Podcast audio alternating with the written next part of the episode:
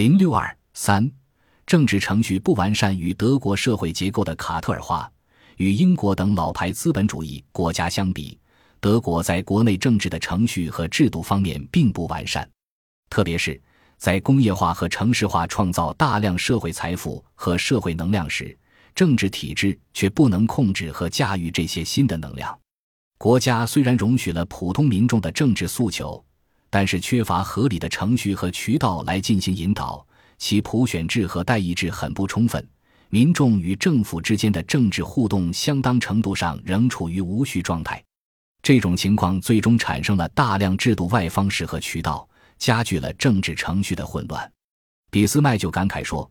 我们培育了国民对于政治的兴趣，但未能满足他们的胃口，所以他们只好在污水沟中寻求食物。这种制度外的方式集中表现为德国大量的政治性民间组织。由于帝国国会的职能不完全，因此政党在德意志帝国政治生活中并不能起太大的作用。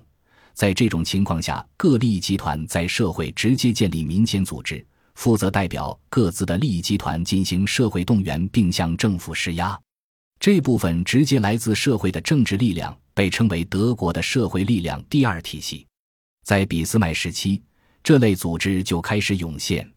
比如，德国工业家为争取自身利益而于1876年成立了德国工业家中央协会。易北和东部大农场主则于同年组成税务和经济改革者联盟。这两个组织可说是钢铁与黑麦联盟在社会上的具体化。他们的宣传、组织和社会动员对1879年保护性高关税的实施起了极大作用。俾斯麦执政时，除这些明确反映某个利益集团利益的组织外，还有一些规模较小、成分相对更复杂的组织，其目的往往在于宣传和鼓动某项特定的主张。比如，在1882年。一些主张殖民的知识分子和部分商人组成了德意志殖民联合会。仅仅两年以后，他就有了九千多名成员，拥有四十三个地方分会，受到银行、重工业中特殊利益集团的资助，并且拥有阿道夫·瓦格纳等一批学术界的领军人物为之宣传。一八八四年，德国又成立德意志殖民协会。并于1887年与殖民联合会合并为德意志殖民地协会，使鼓吹海外扩张、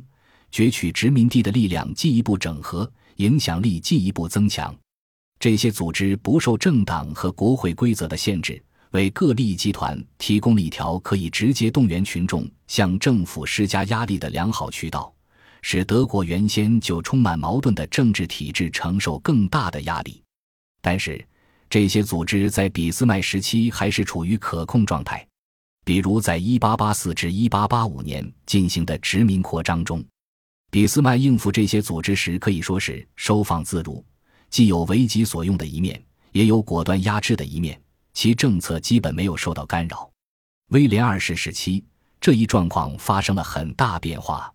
首先是各利益集团的社会组织在数量和规模上迅速膨胀。其中就包括1893年成立的农场主同盟，1895年从德国工业家中央协会分离出来的工业家联合会，1900年成立的贸易协定联盟，1909年成立的汉萨商业、贸易和工业联合会等拥有庞大成员和强大影响力的组织。其次，这些组织在社会动员方面更加无所顾忌，与政党之间的联系也进一步加强。这就是一些利益集团实现了社会经济基础、社会组织、政党这三者的有机结合，进一步强化了其在国内政治中的活动能力。德国政府基本上不能控制这些组织，而且常常处于被动。以保守主义势力为例，当宰相卡普里维试图通过降低德国关税来实现德国与奥匈等大陆国家的经济整合，以实现某种程度的中欧贸易趋势。东部的大农场主进行了激烈反对，并于1893年组成农场主同盟。这一社会组织对保守派政党的领导机构有着越来越大的影响，从而使保守派的社会基础与政党真正形成了一个紧密的整体，并且最终使卡普里维的政策流产。所以，普鲁士的保守主义在弗里德里希威廉四世统治时期还是一种政治的世界观。在俾斯麦执政时，无论如何还体现着一种思想传统；到卡普里维执政时，则成为一种单纯的利益集团。威廉二世执政时期，另一类具有明确政治目的的社会组织也发展起来，其代表的利益集团主要是以共同的政治目标，而不是共同的社会经济基础为纽带，因此很可能囊括了不同的社会阶层。这类组织的迅速发展也是威廉二世时期德国国内政治一个重要特点。一八九一年，泛德意志协会成立，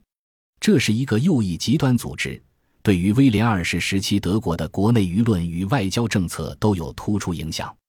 泛德意志协会的创始人是恩斯特哈斯，他的观点基本就是该协会的政治主张，主要包括：第一，世界民族之间是不平等的。德意志民族应处于主导地位。第二，所有德意志民族应形成一个民族国家。但他认为，目前的德国并不是，只是一个民众国家，因为有上百万的非德意志人居住在德国，同时又有上百万的德意志人居住在国外。第三，世界上的竞争以民族而不是国家为基本单位，因此德国必须强化自身。否则，在德意志帝国中的五千三百万德意志人怎么能够和一亿多盎格鲁撒克逊人、美国人和俄罗斯人竞争呢？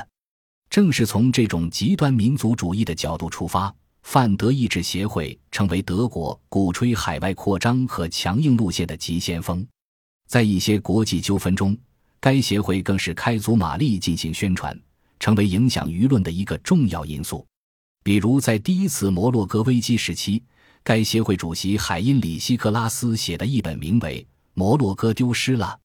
的小册子，大力渲染摩洛哥对德国的重要性，在民众中煽动情绪。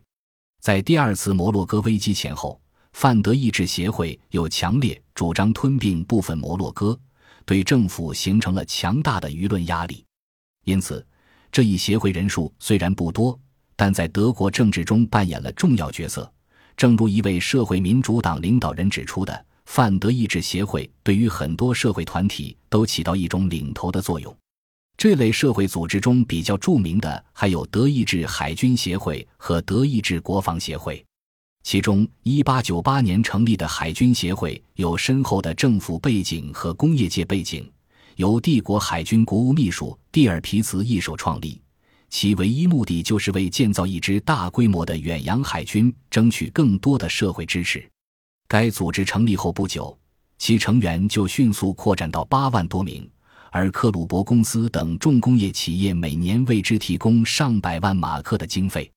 通过印发小册子、组织群众集会、征集社会名流的意见和文章等多种形式，海军协会成功的对德国社会进行了动员。使德意志民族从一个原本并没有航海传统的民族变得对海洋和海军十分狂热，同时也使建造一支大舰队成为一种全民性运动。与海军协会的强势相比，支持陆军扩充军备的社会动员和宣传在相当长时间内没有起色。为改变这一状况，一九一二年有几名陆军退役将军创立了德意志国防协会。在组织模式和宣传动员手段上，和德意志海军协会基本一模一样，极力宣传德国被包围、战争迫在眉睫等口号，以唤起民众对陆军和陆上战争的重视，为陆军争取更多的经费和部队编制。到一九一四年第一次世界大战之前，国防协会也有了很大发展，拥有三点六万余名成员。总体上看。威廉二世时期德国社会结构符合了卡特尔化的所有特征，属于标准类型。在这种情况下，处于相对弱势的政府根本无力统筹或协调各大利益集团或政治势力。在国内政治陷入僵局的情况下，不仅不能形成某种整体的大战略，而且其对外政策也只能在诸多利益集团和政治势力之间摇摆不定、随波逐流。最关键的是。这种社会结构使德国只能同时追求各种相互抵触的利益，不仅造成各种政策之间相互抵消，而且基本上得罪了所有可能得罪的国家。比如海军建设以英国为敌，因此有关利益集团希望与法俄缓和矛盾，以便集中力量应对英国。自由派和社会民主党憎恨俄国，倾向于和英国缓和；金融资本家希望与法国维持良好关系，但殖民主义势力却鼓吹压制法国等等。最终，这些矢量相加的结果，则是最坏的结果，那就是各派力量都放手追求自己的利益，所有认为应该做出的缓和都被另一派力量所压制，最后只能是过度扩张并四面树敌。英国历史学家 A.